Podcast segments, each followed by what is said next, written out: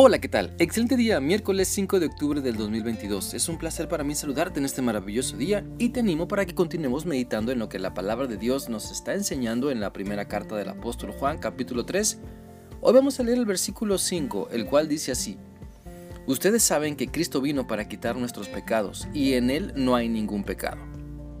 El Cordero de Dios que quita el pecado del mundo, como lo expresó Juan el Bautista, es nuestro Señor Jesucristo, que ha venido para que tengamos vida y vida en abundancia cuando decidimos seguirle para obedecer lo que Él nos está mostrando. Cristo vino a este mundo con una misión y la cumplió. Él vino a salvarnos.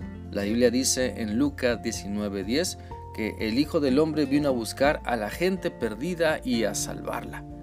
Entonces su obediencia nos desafía a nosotros a ser obedientes. Su entrega nos desafía a nosotros a entregarnos por completo a la obra de Dios. Cristo vino a salvarnos, a quitar el lastre de pecado que estorbaba nuestra relación con Dios, para que ahora podamos valorar todo lo que tenemos en Él y mantenernos fieles, rechazando las tentaciones que llegan a nuestra vida y que quieren seducirnos, rechazándolas para no caer en pecado deliberadamente. Si recordamos, la Biblia también dice en Santiago 4:17 lo siguiente, si ustedes saben hacer lo bueno y no lo hacen, ya están pecando. Por lo tanto, es importante mantenernos eh, con el enfoque en vivir en la buena voluntad de Dios que conocemos, esforzarnos por seguir las enseñanzas de nuestro Señor y Salvador Jesucristo. Mira, Cristo vino para dar su vida por nosotros y así quitar nuestros pecados.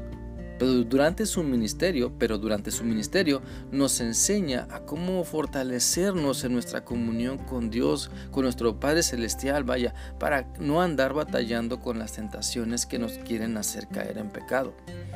Así que no menospreciemos lo que Cristo ha hecho por nosotros. Ciertamente Él nos ha salvado.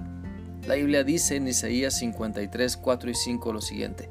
Ciertamente llevó Él nuestras enfermedades, Él sufrió nuestros dolores y nosotros le tuvimos por azotado, por herido de Dios y abatido. Mas Él herido fue por nuestras rebeliones, molido por nuestros pecados. El castigo de nuestra paz fue sobre Él y por su llaga fuimos nosotros curados. Miremos y valoremos entonces el gran amor que Dios tiene por nosotros, pues nos ha dado a su Hijo, a su hijo unigénito no solo para limpiarnos de nuestros pecados, sino para que también aprendamos a vivir más cerca de Él, donde nuestra fe puede crecer si nos fortalecemos en Él, donde nuestra confianza puede llevarnos a actuar creyendo lo que la Biblia nos enseña. Sabes, el hecho de que Cristo vino a quitar nuestros pecados sin presentar Él ningún pecado, nos habla también del cumplimiento del plan de Dios por medio de su palabra pues en el Antiguo Testamento está escrito que los sacrificios que se hacían por la expiación para limpiar el pecado debían hacerse con animalitos o con corderos sin mancha, buscando presentar lo mejor para Dios, claro, y cumpliendo primeramente lo que Él había establecido en su ley. Por eso Cristo puede limpiar nuestro pecado, porque Él no cometió pecado y solo Él es digno de presentarse delante de Dios, delante de nuestro Padre Celestial, para ofrecer expiación por nuestras faltas. Así que te animo a que valoremos lo que tenemos en Cristo. Valoremos todo lo que ha hecho por nosotros, porque ha dado su vida para que toda aquella persona que cree en Él no se pierda en el fango del pecado, sino que sepa que puede tener vida eterna si se arrepiente, si busca a Dios para confesar sus faltas y pedir perdón, y así comenzar una nueva vida donde ahora valore aún más todo lo que Dios le ha preparado.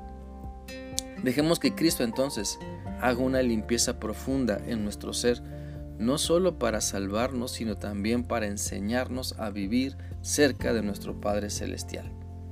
Espero que esta reflexión sea útil para ti y que sigas teniendo un bendecido y maravilloso día. Dios te guarde. Hasta mañana.